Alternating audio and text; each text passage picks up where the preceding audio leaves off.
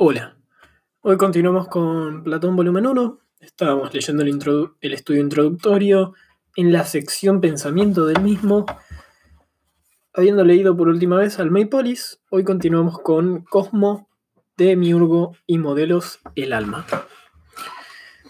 En la cultura judeocristiana, Dios crea el mundo de la nada. En seis días se precisa y al séptimo descanso. En la cultura griega el mundo era eterno, Heráclito lo expresa con precisión y contundencia en el siguiente estupendo fragmento. Este cosmos, el mismo de todos, no lo hizo ningún dios ni ningún hombre, sino que siempre fue, es y será fuego eterno que se enciende según medida y se extingue según medida. Los materialistas como Anaximandro, Heráclito y los atomistas Leucipo y Demócrito sostenían que el origen del mundo sea el apeirón, el fuego o los átomos y el vacío, siempre habían existido. El cosmos es ordenación de los elementos materiales primigenios, pero esta ordenación, en lo mencionado, era material. Anaxágoras habló del nous como ordenador del mundo.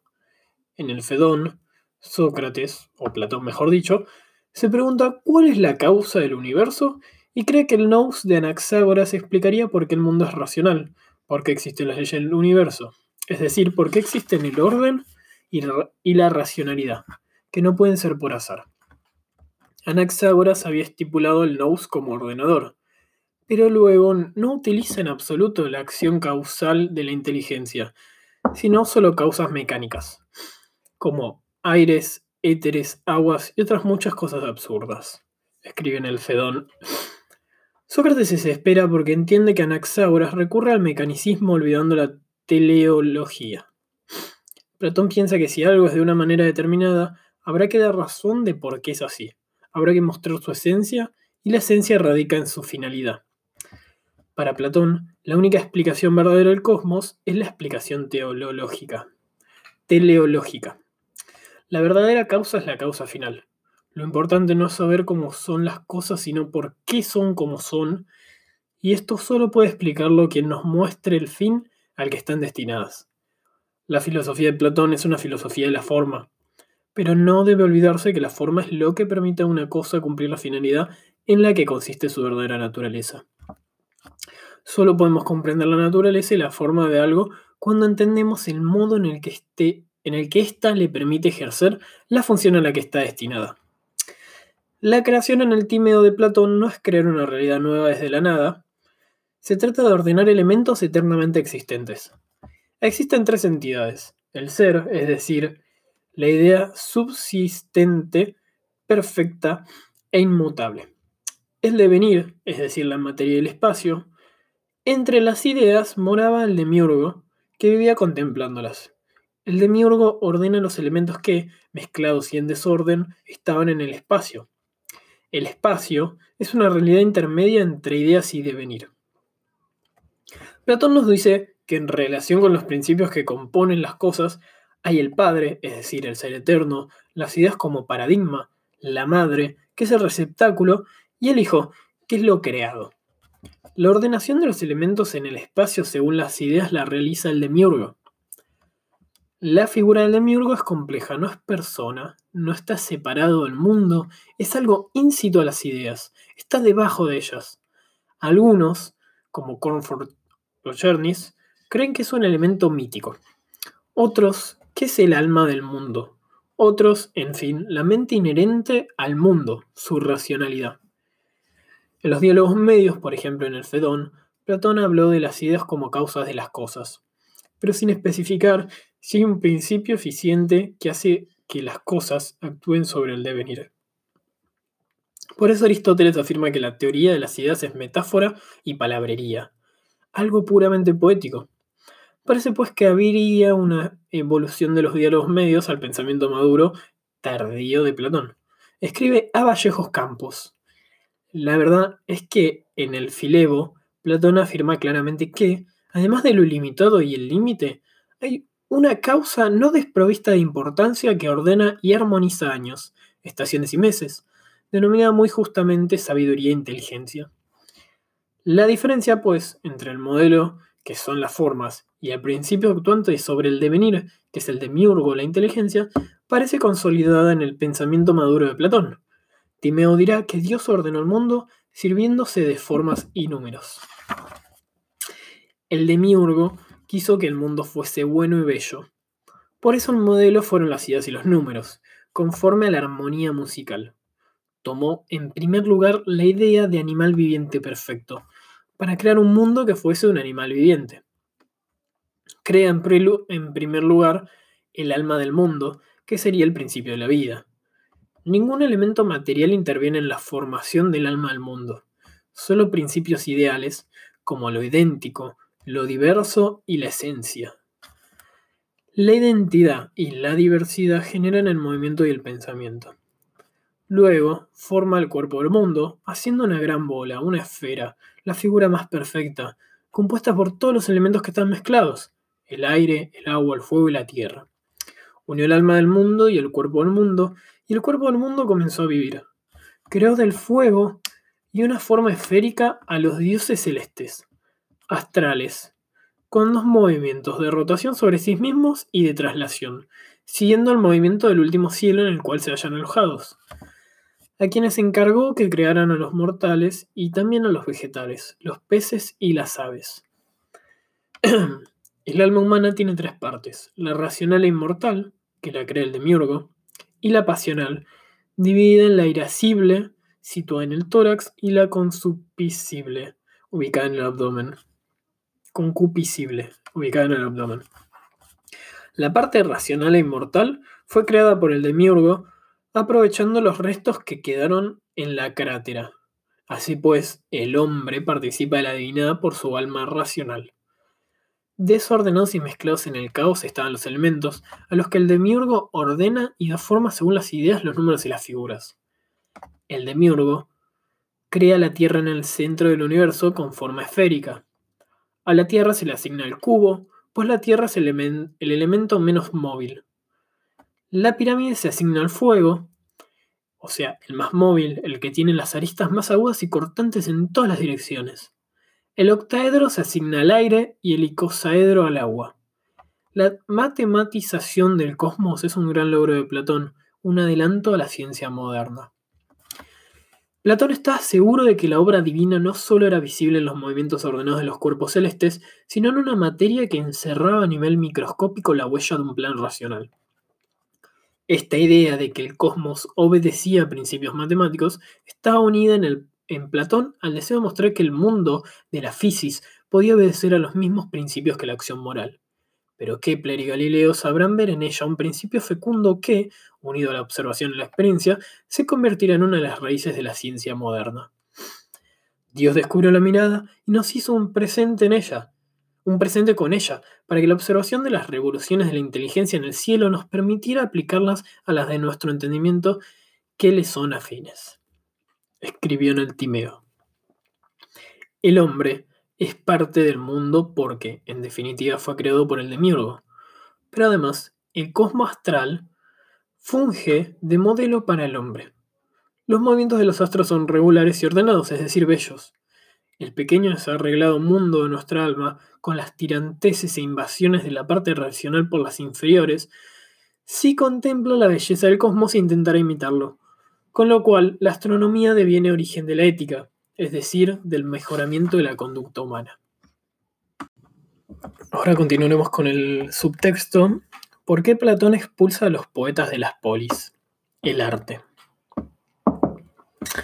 Si en alguna ocasión llegara a suceder que viniera a nosotros alguno de nuestros autores serios, eso dicen los trágicos, y nos preguntaran lo siguiente, extranjeros, ¿podemos frecuentar el territorio de vuestro estado o no? Y además, ¿podemos traer y representar nuestra poesía o qué habéis decidido hacer en tales asuntos? ¿Qué sería correcto contestar a estos grandes varones, pues? A mí me parece que lo siguiente. Excelsos extranjeros, diremos, también nosotros somos poetas de la tragedia más bella y mejor que sea posible. Todo nuestro sistema político consiste en una imitación de la vida más bella y mejor, lo que por cierto nosotros tenemos que es realmente la tragedia más verdadera poetas, ciertamente sois vosotros. Pero también nosotros somos poetas de las mismas cosas. autores y actores que rivalizan con vosotros en el drama más bello, del que por naturaleza solo la ley verdadera puede ofrecer una representación tal como es nuestra esperanza. No creáis, por cierto, que nosotros os dejaremos levantar alguna vez tan fácilmente escenarios en la plaza y presentar las actuaciones de actores de bella voz que hablen más fuerte que nosotros, ni que os encargaremos, ni que os encargaremos dirigidos a los niños, las mujeres y a todo el populacho, diciendo que las mismas costumbres e instituciones, cosas que no son la misma que las que decimos nosotros, sino por lo general contrarias en su mayor parte. Pero es que estaríamos completamente locos no solo nosotros, sino también cualquier ciudad que os permitiera hacer lo que estamos diciendo ahora. Antes de que su magistratura juzgara si lo que habéis compuesto se puede decir y es apto para ser dicho en público o no. Ahora bien, hijos descendientes de las débiles musas, mostrad primero a los magistrados vuestras canciones que nosotros las compararemos con las nuestras, y en caso de que sea evidente que dicen lo mismo o mejor lo que nosotros decimos, os permitiremos hacer una representación, pero si no, amigos, nunca podríamos dejaros, escribió Platón en Leyes. Y en otro diálogo escribe el académico. Por consiguiente, no solo los poetas hemos de supervisar y forzar en sus poemas imágenes de buen carácter, o, en caso contrario, no permitirles componer, componer poemas en nuestro estado, sino que debemos supervisar también a los demás artesanos e impedirles representar en las imitaciones de seres vivos lo malicioso, lo intemperante, lo servil y lo indecente, así como tampoco en las edificaciones o en cualquier otro producto artesanal. Y al que no sea capaz de ello no se le permitirá ejercer su orden en nuestro estado para evitar que nuestros guardianes crezcan entre imágenes del vicio como entre hierbas malas que arrancarán día tras día en muchos lugares, y pasieran poco a poco sin percatarse que estén acumulando un gran mal en sus almas. Por el contrario, hay que buscar los artesanos capacitados por sus dotes naturales para seguir las huellas de la belleza y de la gracia. Así, los jóvenes, como si fueran habitantes de una región sana, extraerán provecho de todo ello. Allí donde el flujo de las obras bellas excita sus ojos o sus oídos como una brisa fresca que trae salud desde lugares salubres y desde la tierna infancia los conduce insensiblemente hacia la afinidad, la amistad, la armonía y la armonía con la belleza racional. Con mucho, ese sería el mejor modo de educarlos, escribió en República. He citado estos dos textos porque creo que son claves para entender la posición de Platón en torno al arte, y en concreto y especialmente en torno a la tragedia. Platón critica todo tipo de arte desde un punto de vista epistémico y ontológico. Como ya vimos, las obras de arte son iconos que son reflejos del mundo natural, que a su vez es reflejo de las ideas, y su conocimiento es ecasia, representación, imagen, conjetura. Los productos del arte y su conocimiento son los, son los grados más alejados de la verdad el arte es pura imitación. Pero si critica especialmente la tragedia, lo hace por razones políticas, morales, religiosas y educacionales. Platón de una polis que creía racional por organicista. Extensión del alma y sus partes. Por eso es la única verdadera. Desde ese punto de vista, la democracia, el gobierno del pueblo, era como la parte más baja del alma. En esta época, la forma de gobierno en Atenas era la democracia que Platón aborrecía. Y en la democracia, y en la democracia floreció la tragedia. La tragedia era un género dramático, literario, representativo que, basándose en las sagas épicas como Homero y otras, representa hechos, acciones, situaciones de la mitología y las sagas arcaicas de Grecia.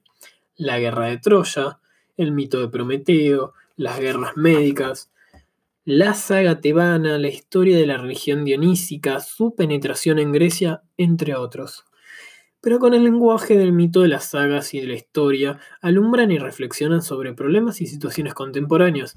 Así, por ejemplo, la Orestiada es un canto a la, a la institución del jurado, que derrumbaba la vieja ley del talión de las tribus y fratrías. Antígona representa el eterno problema de la lucha entre el derecho estatal y el privado. Las tragedias eran un género popular que se representaba en los grandes teatros de las principales poleis, especialmente en Atenas, en las fiestas más señaladas. en honor de Dionisios, el dios transformista, el dios de las máscaras, el dios del teatro. Las tragedias transmitían ideología, es decir, bajo envoltorios históricos mitológicos difundían, los, ideales de la democracia, que en gran parte también los, los expandía la, la. La tragedia cantaba los logros de la polis, pero venía contra los retrocesos que podían provocar los políticos egoístas, que en todo caso tematizaba y sometía a discusión las vidriosas relaciones entre el poder y la sociedad contra esa cultura de la libertad confrontaba, eh, confrontada en debates agonísticos para discernir y discutir dónde se hallaba la verdad, se revela Platón desde la concepción dogmática. el estado orgánico, moral y racional no admite que las representaciones trágicas muestren dioses indecorosos, realizando acciones no adecuadas a la moral ni a la compostura. Tampoco que los héroes se comporten de manera humanamente exageradas, Platón pensaba que la educación que difundían las representaciones trágicas era reprobable y de estructura de una ciudad ideal, por eso debía ser censurada. Creía que los espectadores tendrían, tendían a imitar los negativos. Frente a todo ello, el académico ofreció una educación puritana, intelectualista, filosófica, en suma, según él, que dibujó extenso y cuidadosamente con la República. Al crear el plan de educación y formación para los gobernantes. Pero la tragedia eleva la circunstancia griega a categoría universal. Nietzsche clarificó, de una vez por todas, que la tragedia reivindicaba las zonas y los aspectos más oscuros, sombríos e irracionales del humano en Grecia, y siempre que el Estado pretendidamente racional, por dominador, reprime. Pero la tragedia también nos enseña que toda exageración es castigada, que la humanidad tendente a la soberbia aprende a través del dolor. Platón aborrece la dialéctica entre la luz y la oscuridad, entre Apolo y Dionisos, entre la razón y los instintos, la lucha existencial, y enseña la dominación y el control del instintivo a, través y el control de lo instintivo a favor del triunfo de la razón ligada al poder. El debate es, en el fondo, político. La tragedia se representaba, era por tanto un género oral, Platón, amante también de la oralidad como transmisión de la filosofía, tal y como se realizaban las discusiones y debates en la academia, pero percatándose de que la escritura había triunfado definitivamente y ya no se podía transmitir el saber al mundo y al futuro de otra manera, adopta la genial solución de escribir diálogos, la forma de escritura más cercana a la oralidad. Así entra en colisión con la tragedia por la difusión de su ideología. Ahora continuamos con el subtexto a modo de coda la influencia de Platón. La filosofía de Platón hunde sus raíces en la filosofía presocrática anterior. Recoge sus temas, los supera y perfecciona en unos casos y los critica en otros. Su teoría del conocimiento, metáfora de la línea, es una superación y ampliación del reductivismo de Heráclito, materialista y sensualista, y del racionalismo de Parménides, racionalismo exagerado. La teoría platónica del conocimiento sutil y matizada. Hay varios tipos de conocimiento, ecasia, pistis, dianoia y noesis, que van del más imperfecto al perfecto. Nunca más se han descrito con tal precisión los modos de conocer. Esta teoría no ha sido superada ni es superable. Fundamentalmente en la filosofía de Platón es la Fundamentalmente en la filosofía de Platón es la radical dualidad alma-cuerpo lo que propicia una visión espiritual de la vida, que orienta la moral y una antropología dualista, así como una peculiar concepción del conocimiento como anamnesis, o sea, recuerdo, que implica la existencia del alma separada.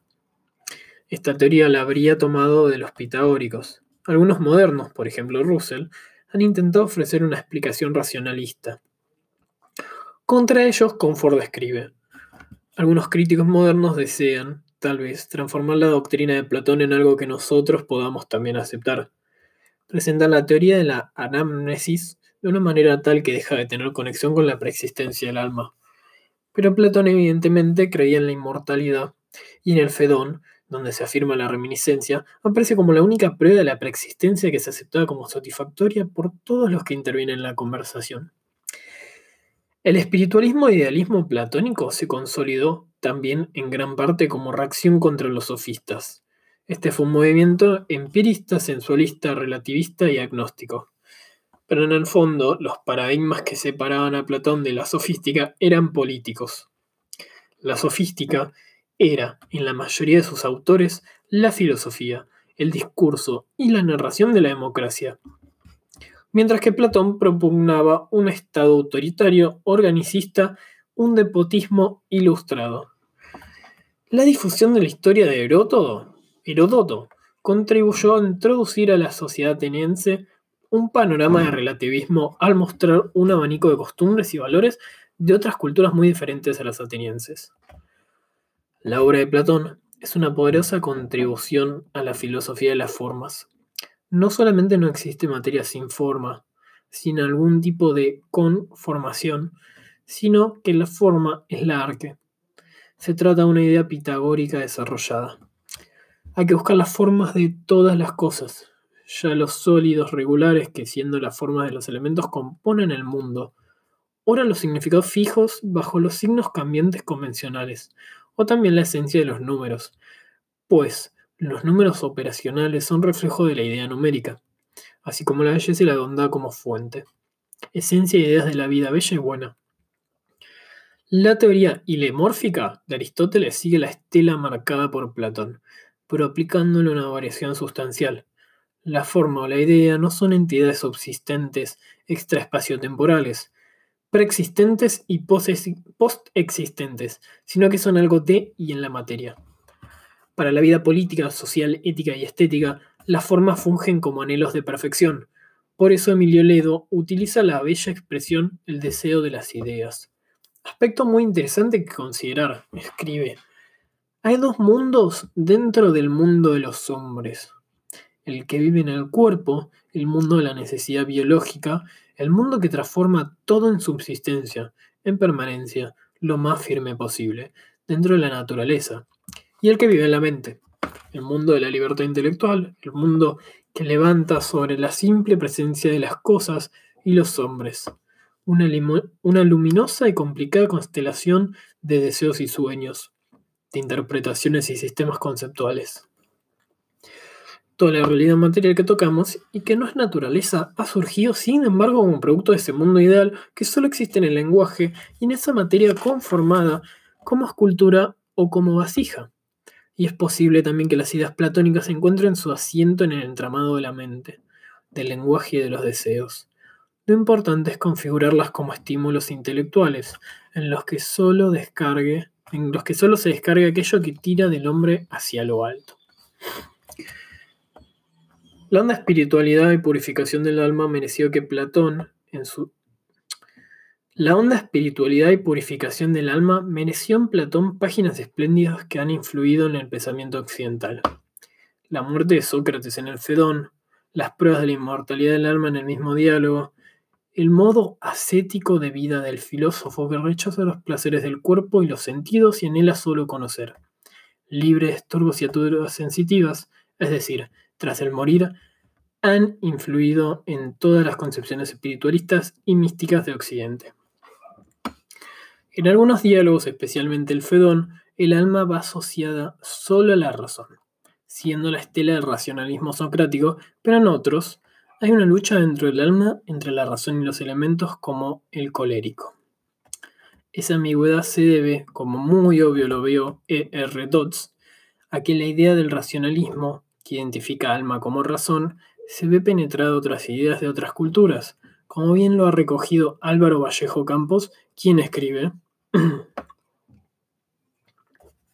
La causa de ello, de la oscilación entre el alma como razón pura y la existencia en ella de otros elementos no racionales, como ya adelantado, está en la existencia de motivaciones distintas en el pensamiento platónico.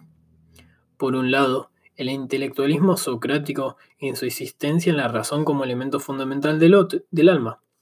Por otro, la idea religiosa de la caída, que no puede apoyarse en tales fundamentos.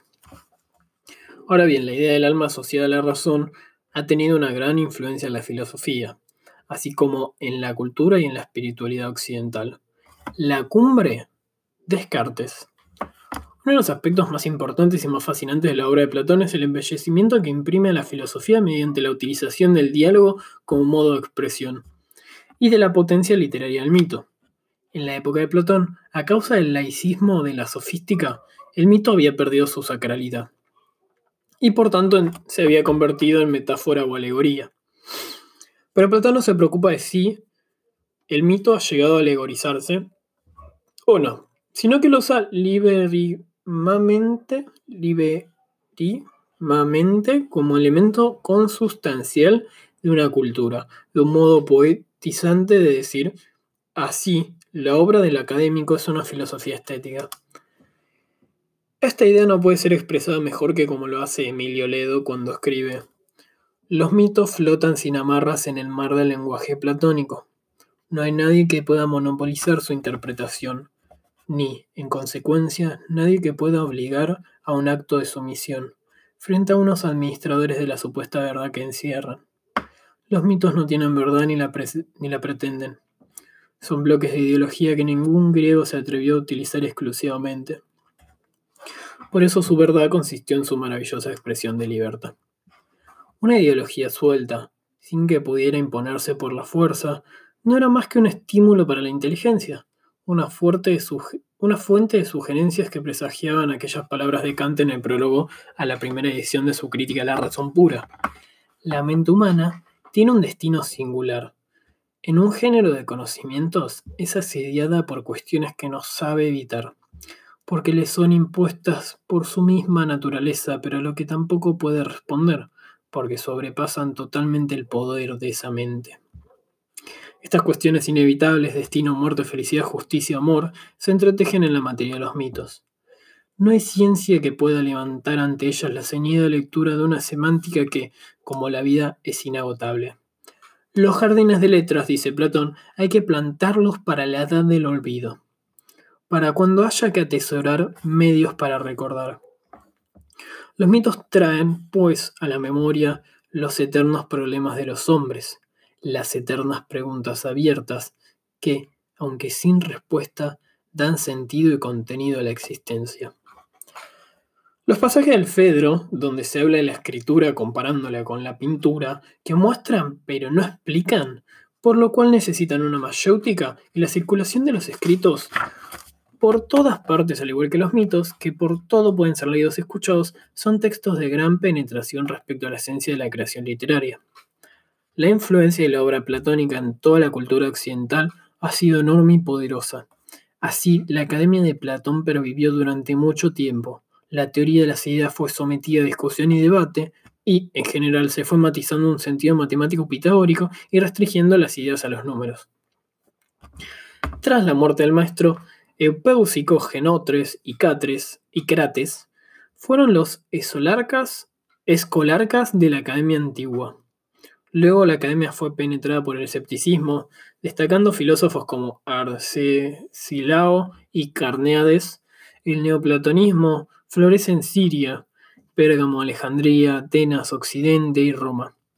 El platonismo influye en el cristianismo, cuyo gran difusor, San Pablo, se inspira en las doctrinas del académico, así como los evangelistas.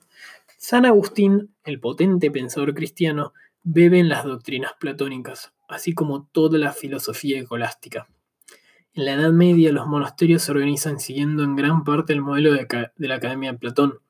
El Renacimiento cultivó la filosofía platónica con amor e intensidad. Así la primera traducción latina la realiza Marsilio Ficino. Y a, a Manucio publicó en Venecia la primera edición Príncipe de Platón, la primera edición del original griego, preparada sobre los manuscritos más antiguos. Todos los grandes filósofos de todos los tiempos han comentado, alabado, corregido o puntualizado las teorías del académico. El romanticismo y el idealismo recrearon las doctrinas áureas de Platón con afán y unción. Las obras de conjunto sobre Platón son abundantes y algunas de ellas han marcado las investigaciones de cada época. También ha habido críticos enconados de Platón, por ejemplo Nietzsche, que lo acusó de su tan edulcorada como fea y cínica conciencia, base de su moralidad. a modo de conclusión, pues es evidente que a Platón le compete una situación privilegiada, tanto la historia de la filosofía general como la historia de la filosofía griega. En particular, la de haber erigido un sistema filosófico en base a incorporar y fusionar todos los aspectos de la cultura entonces conocidos. Filosofía, derecho, matemáticas, mitos, literatura, medicina, arte, arquitectura, escultura, pintura, urbanismo, etc. La filosofía de Platón es la búsqueda de lo universal, es la en las individualidades concretas. De estas se parte para, viendo en ellas los reflejos de las ideas, comprenderlas en su esencia y criticar a los circunstancialistas, contingencialistas y empiristas que creían que la esencia de lo que hay es lo que hay y no lo que, trascendiéndolo, lo funda y justifica. En ese sentido, cabría decir que Platón es el filósofo griego por excelencia, por antonomasia, al remate o montera de tendencias incitas en la filosofía griega. Por supuesto que comparte dicho mérito en parte con Aristóteles, pero Platón es un autor complejo y dialéctico. Si por un lado es el remate o montera de las tendencias griegas que procedían en lo concreto al abstracto, por otro lado sería antigriego, en el sentido de que separa de manera radical el universal de lo sensible, insertando lo universal en un topos extraespacio-temporal. Es como si la impresionante por contenida, armónica y fruto del vigor por la vida y la victoria belleza del Partenón, Partenón, basada en el equilibrio y la proporcionalidad dinámicos, se elevase a los cielos y a ellos tuviésemos que alzar la mirada para luego bajarla a la Acrópolis. En desencantado, sísifico esfuerzo por lograr el encaje perfecto. Completa a Platón Aristóteles, quien vuelve a colocar la proporción y armonía entre las columnas. Pero este camino arriba y abajo fue necesario para fijar el estatuto de la epísteme. Y el inicio del andar platónico, platónico diotímico, hacia arriba fue no solo necesario, sino bella aventura de la insatisfacción con la aquendidad. Es decir, supone una hermosa paideia reformadora. Pero para completar el encuadro, si Platón es antigriego en el sentido antes mentado de la separación-superación, ello se ve muy bien en la República, donde la polis diseñada es tan perfecta y universalista que deja de ser griega por utópica. Tal separación tiene su orto en las teorías órficas, que, a creer de Errod y Dodds, no eran griegas, pero se asentaron, y con qué persistencia, en el suelo y mentes griegas teorías órficas que partían de la separación alma-cuerpo. La espléndida alegoría de la caverna es una impresionante metaforización de tal dualidad. Muestra tal alegoría algunas dramatizaciones y varios aspectos de la paideia.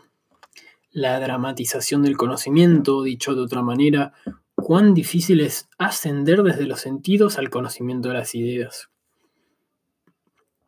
la del dominio de sí mismo, o como, o diciéndolo con otras palabras, el esfuerzo o drama interior, por domeñar los instintos y pasiones, para que el alma liberada del cuerpo pueda ascender a lo divino su lugar natural. El drama, creía Platón, de la vida político-institucional de la Helade, y los consiguientes aspectos de la paideia, el prisionero liberado ha de tornar a la tenebrosidad de la caverna para enseñar a sus antes compañeros a ascender por el camino de la libertad. Dicha filosofía, la totalidad universalizadora de las variables concretas, tiene su correlato formal con la específica manera platónica de transmitir la filosofía, el diálogo. El diálogo es el movimiento agónico de visiones diferenciadas y contrapuestas del que meje la verdad. Bueno, con esto terminamos por hoy. Em, mañana, o en el próximo capítulo, mejor dicho, continuaremos con la sección obra y el subtexto clasificación y cronología de los diálogos platónicos. Muchísimas gracias.